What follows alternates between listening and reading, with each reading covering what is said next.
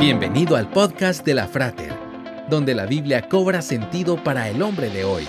Una producción de la Frater, una iglesia cristiana para la familia. Visítanos en frater.org. Comenzamos. Cuando salga, compramos el vestido y nos casamos.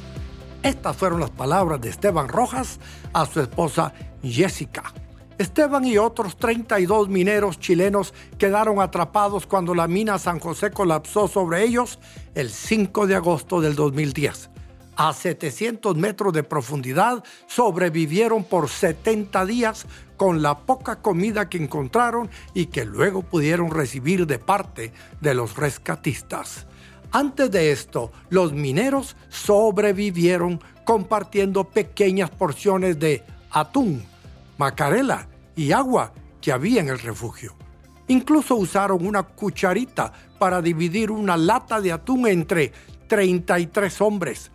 El 13 de octubre, el primer minero rescatado fue Florencio Antonio Ábalos Silva, de 31 años.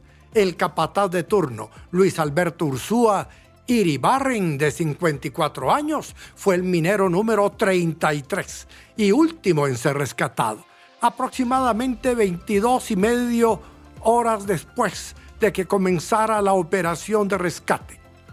Hay minas en las que el ser humano puede quedar atrapado. La de la soledad, la del abandono, la del rencor o la de la envidia. Jesús el Hijo de Dios es el rescatista por excelencia y desea rescatarnos.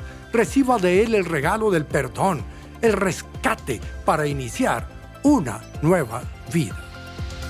Esperamos que este podcast haya sido de edificación para tu vida. Te esperamos en los servicios presenciales. Para más información visita frater.org. Hasta pronto